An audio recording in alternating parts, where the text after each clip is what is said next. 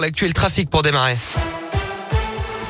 Un rapide coup d'œil au trafic dans la région. Je vois que pour l'instant tout est fluide, pas de grosses difficultés à vous signaler. À la une, la course contre le variant Omicron se poursuit. Le projet de loi sur le passe vaccinal arrive aujourd'hui à l'Assemblée nationale. Un texte adopté en Conseil des ministres qui rend la vaccination obligatoire pour l'obtention d'un passe sanitaire. Il pourrait entrer en vigueur dès le 15 janvier et être exigé pour les loisirs, les restaurants ou encore les transports interrégionaux. Aujourd'hui, plus de 51 millions de personnes ont maintenant un schéma vaccinal complet. C'est 76% de la population éligible. En parallèle, la France a battu un nouveau record de contamination, près de 180 000 nouveaux cas détectés en 24 heures. À l'approche du réveillon de la Saint-Sylvestre, Gérald Darmanin, le ministre de l'Intérieur, a envoyé une note au préfet leur demandant de prendre des mesures pour dissuader les rassemblements et imposer le port du masque en centre-ville. Un arbre qui cache la forêt, c'est la réaction des soignants en réanimation à l'annonce d'une prime de 100 euros hier matin par Jean Castex. 100 euros net par mois pour les 24 000 infirmiers et infirmières des services de soins critiques et de réanimation dès le mois de janvier pour faire face à la crise du Covid-19. Cette prime s'ajoute aux augmentations obtenues pendant le Ségur de la Santé. Mais tout ça ne suffit pas à régler le problème de fond de l'hôpital, d'après le docteur Julien Crozon, anesthésiste réanimateur à l'hôpital Édouard Rio de Lyon et trésorier du syndicat national des praticiens hospitaliers.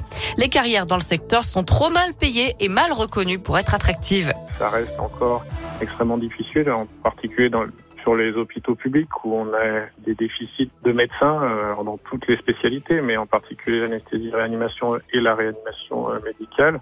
Et il va falloir que le gouvernement continue à travailler et, propose des mesures d'attractivité euh, bien meilleures que ce qui ont été proposées.